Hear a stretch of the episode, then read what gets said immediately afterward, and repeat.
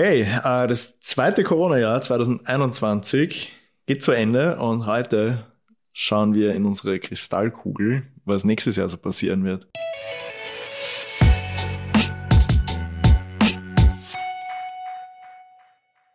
Ja, Kevin, 2021. War ein aufregendes Jahr. Da ist viel passiert, ja. Ja, Podcast ist online gekommen. Mhm. Was ist noch passiert? Ja, Corona. Wir sitzen, glaube ich, noch immer im Lockdown. Ja, auf Social Media hat sich viel getan. Also Mark Zuckerberg hat gesagt, wir leben alle in der Matrix in zehn Jahren. Also Das stimmt, ja. Twitter hat gesagt, wir werden ein, äh, ein Crypto-Social und Dezentralisierung steht im Mittelpunkt und so. Also sehr viel aufregende Announcements und wir werden schauen, wie sich das im Jahr 2022 entfaltet. Aber wir haben euch auch vier Trends, die sich so abzeichnen für 2022 mitgebracht, über die wir heute sprechen wollen. Und da fangen wir gleich mit dem ersten an. Der nennt sich User-Generated Content, Mhm. beziehungsweise Community Content. ja, Ich meine, ist ja das jetzt ist- so nichts Neues, aber es ist halt was, was immer, immer wichtiger wird. Ja. Genau, vor allem, wenn wir uns halt TikTok anschauen, weil die TikTok-Community und die TikTok-Creator, die sind halt noch immer sehr kritisch gegenüber Werbung. Aber wie man halt dort seine Inhalte dann trotzdem extrem pushen kann, ist, äh, also ich, ich finde es halt so geil mit diesen Tänzen, weil irgendwer fängt an und dann machen es alle. Und so ähnlich kann es eigentlich auch bei Unternehmensinhalten funktionieren, Genau. wenn die halt nicht nach außen hin einfach so strikt als Unternehmensinhalte gebrandet werden. Man muss nur ein, nur ein bisschen kreativ sein und schauen, was man für eine Message auf TikTok rausbringt und wie man seine Community engaged. Also wir würden halt eher, eher zuerst sagen, bevor man einen ganzen Tanz und sogar einen eigenen Song, wie es ein Modehaus, glaube ich, gemacht hat in Amerika, rausbringt, sollte man schauen, wie halt die Aktivität der Community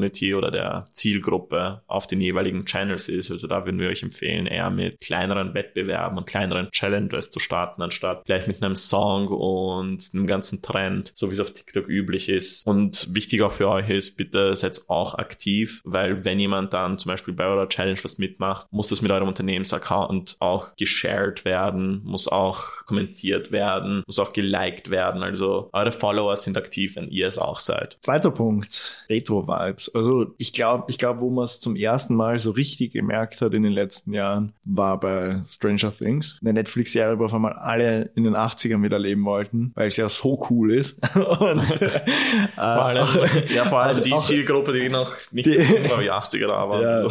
Und jetzt ist es halt so, jetzt gibt's auch diesen, diesen Wunsch einfach von, von so ziemlich jedem nach vergangenen Zeiten, aber jetzt müssen wir gar nicht so weit zurück wie in die 80er. Jetzt reicht's eigentlich schon, wenn wir uns die Zeit vor zehn Jahren anschauen, wo noch alles schön war, ohne Pandemie, ohne Virus. Ja. Und da gibt's auch schon Unternehmen, die, die bereits genau in die Schiene reinfahren und damit erfolgreich sind. Also H&M hat die äh, Y2K-Fashion jetzt ähm, ja, ins Laufen gebracht, Ja. wo man sich wieder anzieht wie vor 20 Jahren.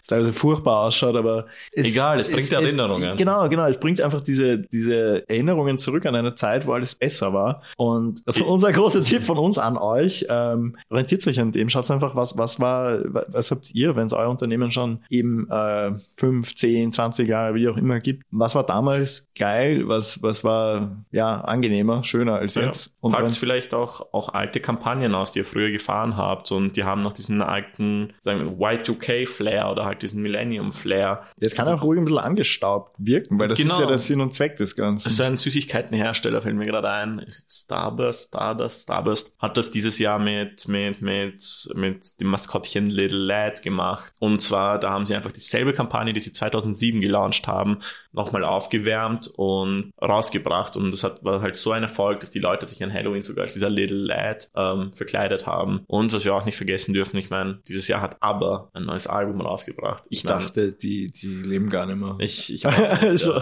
das war wirklich äh, Riesenüberraschung voll. Und irgendwas war mit Motion, also wir haben das nicht verfolgt und wenn ihr das wollt, werden wir mal eine Aber-Episode machen. Aber sie haben auch irgendwas mit Hologrammen und Motion Tracking Mhm. und so gemacht, weil ich, ich habe nur Promo-Fotos gesehen, wo sie halt alle mit diesen Motion Tracking-Suits herumstehen. Also so viel zu Retro-Vibes. Ich meine, wir könnten jetzt noch ewig über diesen Punkt reden, weil Pepsi hat was gemacht. Viele verschiedene Modehäuser haben was äh, gemacht, NYX hat was gemacht. Aber ja, schaut, welche Retro-Vibes, wie schon Michi gesagt hat, zu eurem, zu, zu eurem Brand passen und schaut, dass ihr diese in eurer, in eurer Kommunikation mit aufnehmt. Ja, kommen wir zum nächsten Punkt. Social Support ähm, ist ein Thema, das jetzt eher für größere Unternehmen halt spannend ist. Ähm, dass man den eigenen Kundenservice auf Social Media verlagert.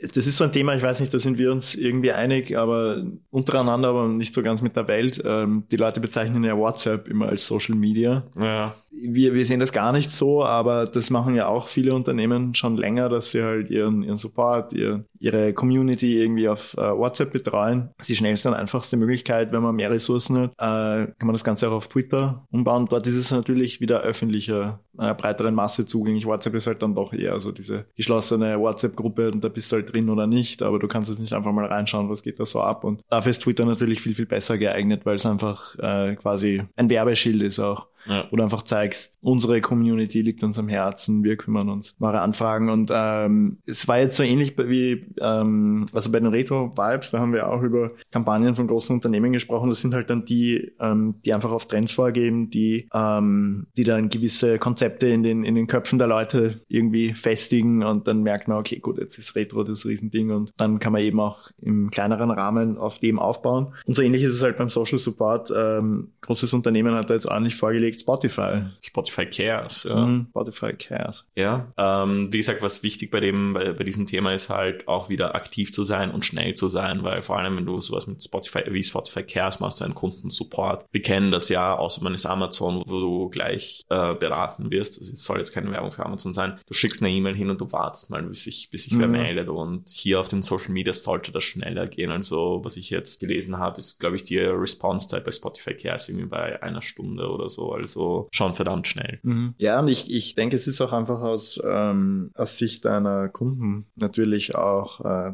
ja, ich sag mal, angenehmer oder, oder Ja, ja wir halt, sind ja bei Social Media. Genau, es ist halt öffentlich, das heißt, du weißt halt, okay, wenn das Unternehmen jetzt da nicht antwortet, dann stehen die blöd da, deswegen müssen sie es ja machen. Eben, wie du sagst, Amazon, E-Mail ist irgendein schwarzes Loch, wo du es wo reinschickst und. Aber es kommt sehr schnell was raus, ja. Es, es kommt eh wieder was zurück, ja, und auch verlässlich, aber es ist natürlich, ähm, ja, einfach vom Feeling her für die Kunden was komplett anderes, als wenn ich es jetzt öffentlich da ja. mit der Welt teile. Und also es ist Amazon ist noch immer vom Kundenservice ja super. Ich mache noch immer keine Werbung für Amazon, aber wenn wir jetzt zum Beispiel, zum Beispiel jetzt für unsere Kunden zum Beispiel bei einem Support wegen irgendetwas anfragen müssen, bei Software oder so Adobe Support, das ist, okay, Adobe Support, das ist halt so ein hm. Negativbeispiel, das ja, wir bringen können. So 48 Stunden. Also wir haben äh, Adobe, glaube ich, eh schon öfter hier gebasht, weil äh, sie uns auch mal sehr, sehr viel Geld einfach weggenommen ja, haben ja. und eh dann wieder zurückgezahlt haben, aber es war ein harter Kampf. Ähm, ja, ja. soweit zu Social Support. Ein, ein Punkt haben wir noch. Wir haben ihn hier ganz, ganz, ganz cool mit Nischen for the Win betitelt.